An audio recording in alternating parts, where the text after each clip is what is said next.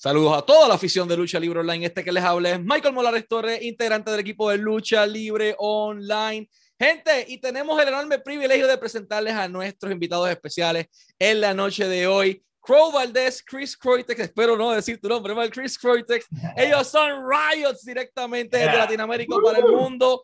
Muchachos, es un gustazo tenerlos como nuestros invitados. ¿Cómo se encuentran? Excelentemente bien. Mucho calor por esta ciudad, pero parte de. Sí, sí, sí. 100. Excelente, muchachos. Tienen una historia bastante peculiar sobre cómo comienzan en la industria de la música, pero toda carrera antes de eso tiene un proceso. Y yo quisiera saber el proceso de cada uno de manera individual, eh, tanto de Crow como de Chris. ¿Cómo comienza su pasión por la industria de la música? ¿Qué artista, banda o escena musical los cautiva lo suficiente como para decidir hacer esto como su trabajo del diario vivir? Pues bueno, mira, ya tratándose, yo estoy bien emocionado porque se trata de esta vez de una plataforma que habla de lucha libre y en, mi caso yo no inicié la carrera musical por algún artista en especial, sino aquí lo tienes, The Ultimate Warrior wow. y Macho Man Randy Savage. Oh, yeah. Yo crecí viendo la lucha libre mexicana y norteamericana por mi papá, él me, me muestra este deporte y yo, yo me cautivé mucho, me emocionó a tal grado que dije, yo quiero hacer eso en la vida. Pero ya sabes, muchas veces los papás consideran que ciertas artes, ciertos deportes son un poquito complicados para poder entrar y todo eso. Y encontré mi escape en la música. Dije, es algo que puedo hacer, es algo que puedo transmitir emocionalmente hacia un público y no necesariamente tengo que darme de, trancazos. Bueno, eso creía hasta que conocí lo que vienen siendo los tours. Y ves cómo los luchadores van y arman su propio ring, arman su propio... Este es algo similar, es mucha camaradería, mucha carga de peso muy pesado y pues mucho desquite en el escenario. Pues de ahí puede ser. Y si tengo que nombrar algún artista por el que inicié, pues la verdad es que yo diría que toda la música en general, porque encuentro inspiración en todos lados. Y en tu caso, Crow, ¿cómo comienza tu travesía? Porque vemos que Chris tiene algo bastante interesante y es el hecho de que la lucha libre, de alguna manera u otra, lo atrapa en este mundo del entretenimiento. ¿Cómo comienza tu paso por la industria de la música? Pues yo desde muy chiquito, en cuarto año de primaria, la hermana de un amigo mío me enseñó Nirvana. Era, cuando, cuando Nirvana acababa de fallecer Kurt Cobain o, había pasado poco, porque yo era un niño muy chiquito.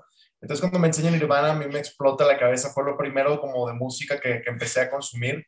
Entonces de ahí empecé a consumir todo lo que tenía que ver con el metal de ese entonces, que era Limp Bizkit, Korn, eh, Papa Roach, todo eso.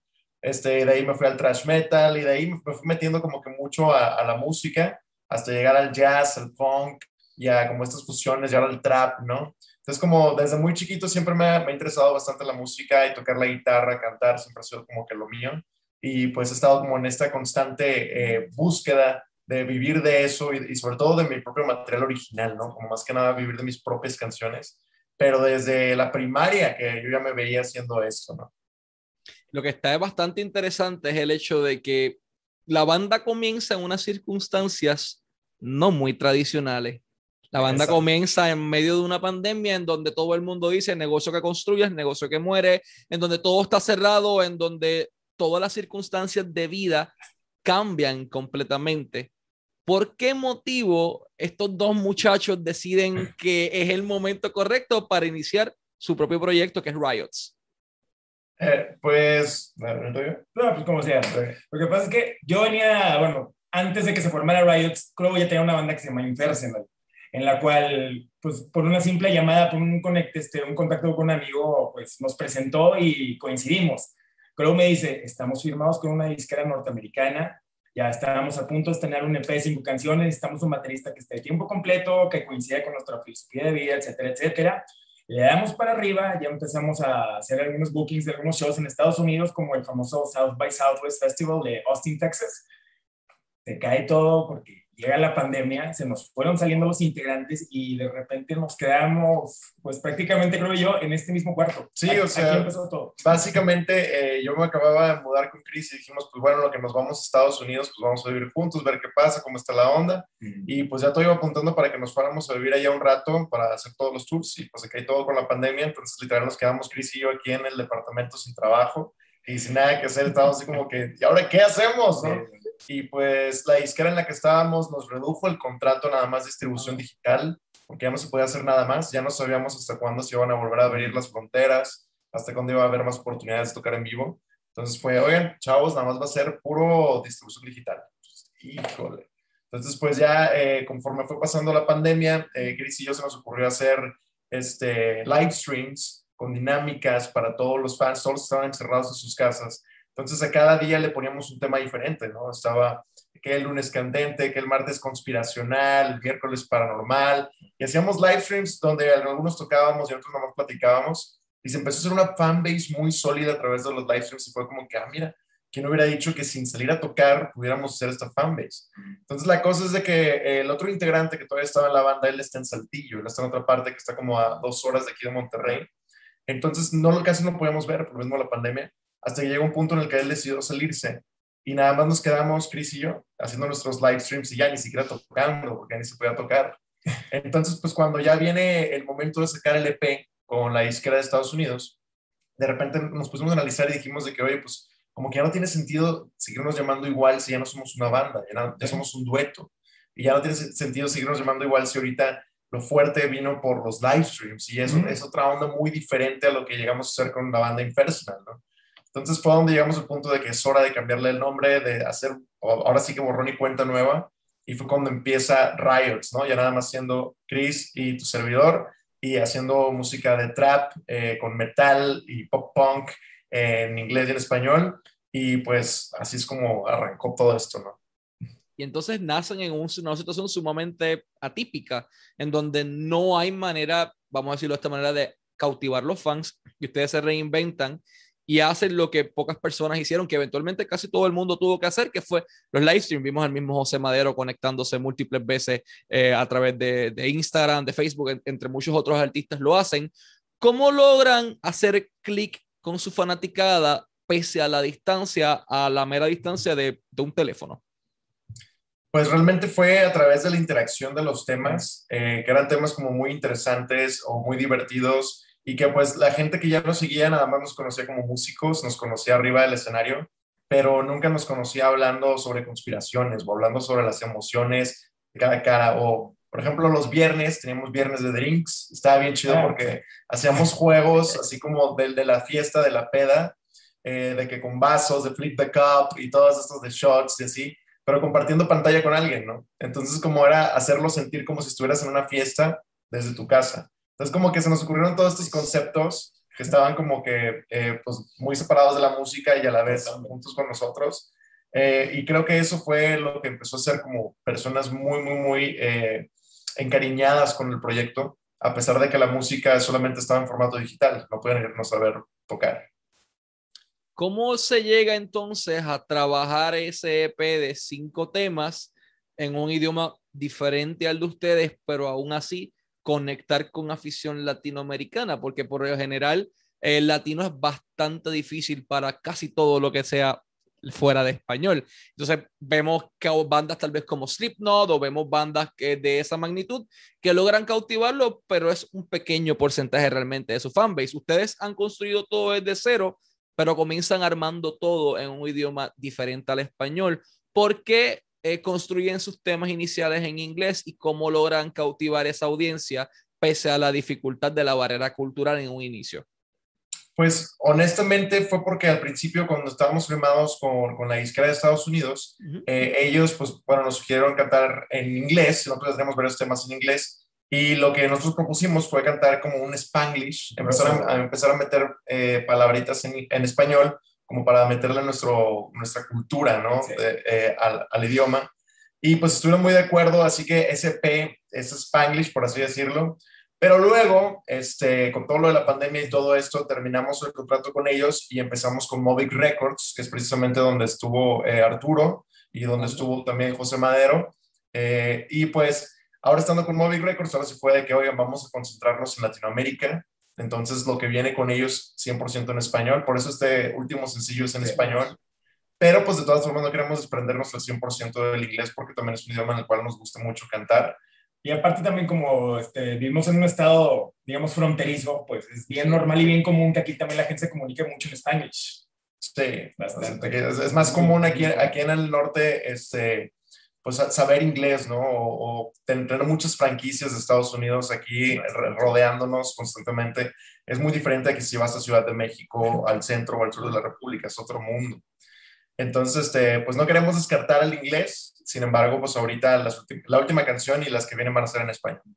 Yo creo que conectamos bastante con el público por el hecho de los hicimos parte del nacimiento de una historia, de un proyecto. Entonces, como que sintieron parte de, y fue, creo, eso que lo que los cautivó. Vieron la evolución. Vieron la evolución, exactamente, y lo sintieron parte de la canción, no les importó el idioma y hicieron incluso hasta participar en dinámicas que empezamos a hacer por TikTok y en Instagram y todo para promover las canciones. Exacto. Chris, específicamente, la batería es un instrumento que la gente lo ve como percusión, como algo más artístico libre, en donde tú tienes la oportunidad de bajar tus niveles de tensión, de los niveles de ansiedad y de bajar con peso. ¿La batería te eligió a ti o tú seleccionaste la batería como tu instrumento? La batería me eligió a mí. Te voy a decir, que yo estaba buscando ser músico, conectar con esa comunidad como tenía apenas 15 años, ¿no? Yo aprendí por, mi, por mis propios recursos, aprender un poquito de piano y cuando llego por fin a un lugar de, digamos así, como de ensayo de, de varias bandas, que era algo bien raro en el 94, porque no existían eso. Entonces este, empecé a tocar el piano y me di cuenta que nada más no, hasta que un músico, un bajista me dijo, oye, está la batería libre, ¿por qué no te subes? Haz este patrón. Y va. Me fue guiando, me fue explicando varios patrones. Yo para el segundo día ya sentía que tocaba como Neil Peart de Rush. Pero la verdad es que poquito a poquito sentí una, ¿cómo se llama? Un enamoramiento casi, casi instantáneo. Tanto así que cuando le dije a mis papás, así como con la lucha libre, me dijeron, no, no queremos ruido en la casa. Entonces lo que tuve que hacer era robarle las cucharas de madera a mi mamá, con las que cocinaba para ir a ensayar precisamente porque no les podía pedir dinero para baquetas, apenas estaba, digamos, teniendo, pasando los 14 años, estaba muy joven todavía.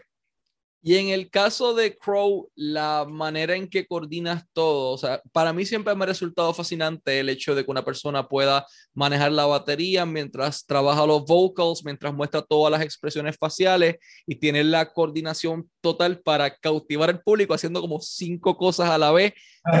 ¿Cómo logras vamos a decirlo de esta manera, una cosa es tocar batería y tener la libertad, Slash, por ejemplo, eh, Carlos Santana, que están en lo suyo, pero tú eres prácticamente un one-man band, estás haciendo 80 cosas a la misma vez. ¿Cómo logras mantener esa coordinación motora y esa, esa concentración mental para poder, you know, perform en frente de la audiencia en el momento en que te toca haciendo tantas cosas a la misma vez? ¿Es para el medio para Chris? ¿Para quién es la pregunta? Es para, para, Crow. Para este, no, pues la verdad con práctica, con mucha experiencia, eh, estuvo bien curioso porque yo cuando empecé a tocar, yo no cantaba, yo nada más tocaba la guitarra. Entonces en la banda había un vocalista. Cuando estábamos, estoy hablando que estábamos en sexto de primaria, ¿no? Estaba terminando la primaria. Este, y pues total, el vocalista se sale y ya no tenemos vocalista. Entonces ahora fue de que, bueno, ¿quién va a cantar? Y dije, pues yo puedo cantar, de que pues yo canto, a ver si me sale. Y así empecé a tratar de, de, coordinarme tocando guitarra y cantando cuando tenía como 12, 13 años. Y poco a poco fuimos tocando música más compleja, más progresiva. Entonces el reto se volvió eh, pues más complejo, ¿no? De que, ¿cómo puedo tocar esto que va en otro tempo diferente al de mi voz y así? Entonces, durante muchos, muchos años, el proyecto en el que tocaba era demasiado progresivo. Entonces, era un reto bastante complejo coordinar el tempo de, las manos y de la guitarra con la voz. Entonces, después, el proyecto ya no es tan progresivo, ya es un poco más ligera la carga en cuestión de la complejidad de los riffs que tengo que hacer en la guitarra.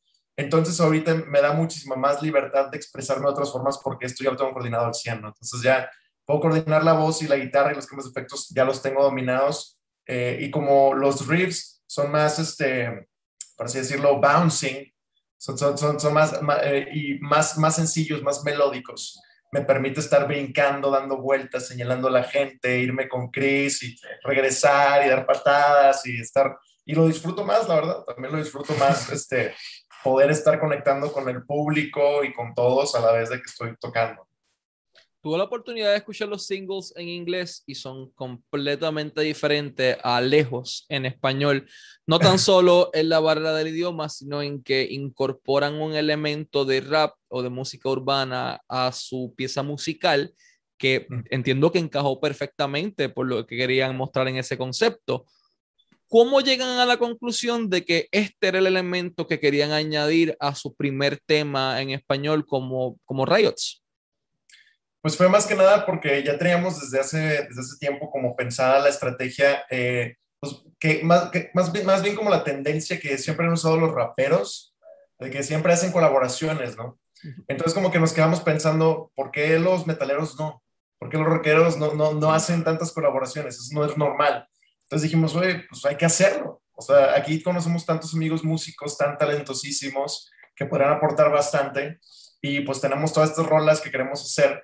Entonces, ¿por qué no hacemos todo un EP de puras colaboraciones? De puras rolas con colaboraciones. Porque, ah, con madre, vamos a hacerlo.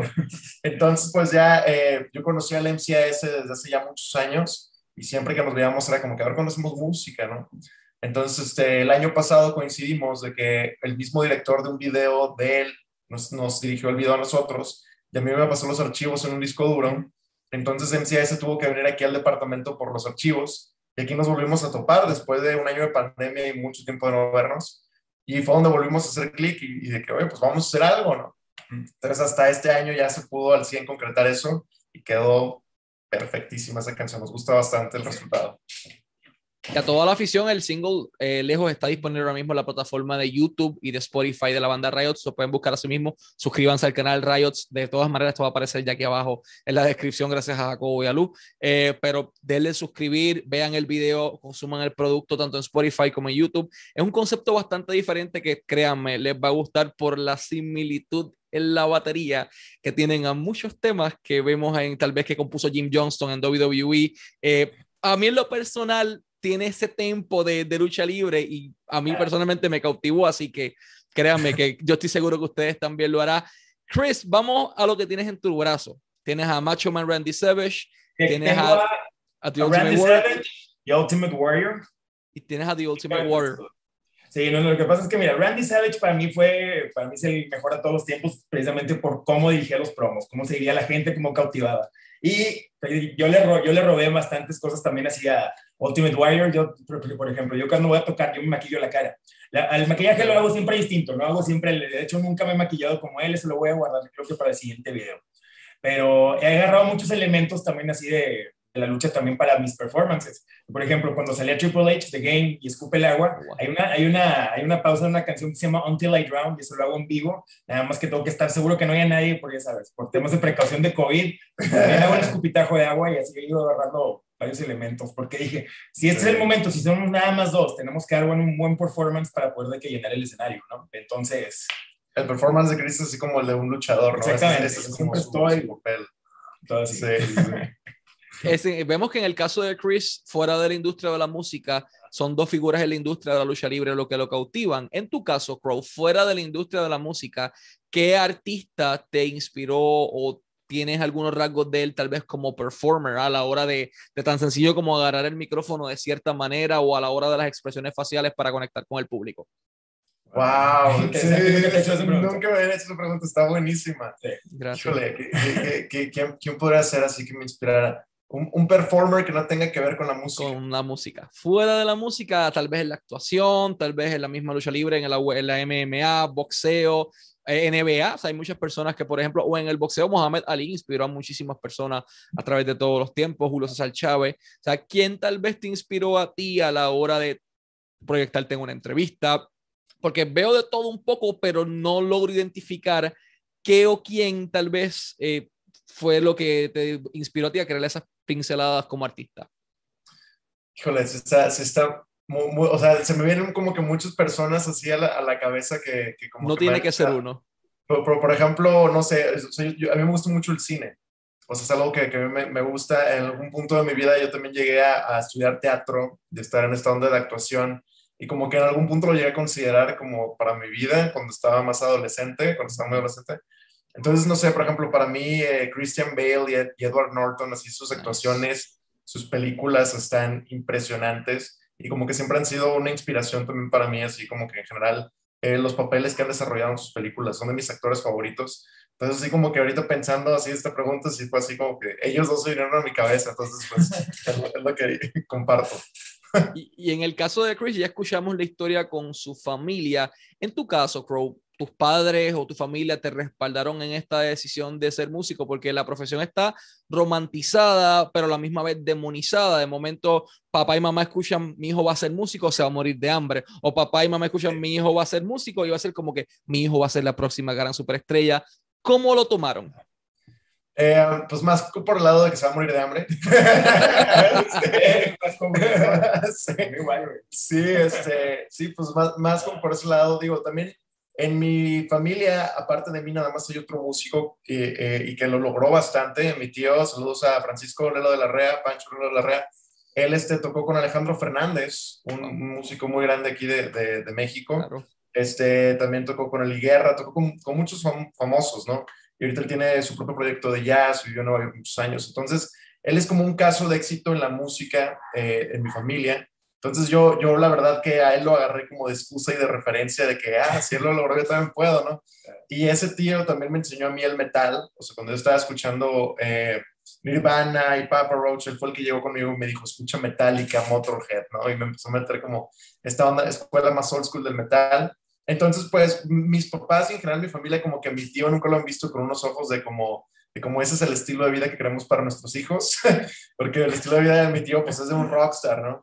Entonces, este, yo sí les decía a mis papás, pues yo quiero vivir de la música, yo quiero vivir de mi música, o sea, no quiero ser un maestro de guitarra y tocar en bodas o cosas así, o sea, no, yo quiero vivir de mis canciones, ¿no? O sea, es, es que es muy diferente.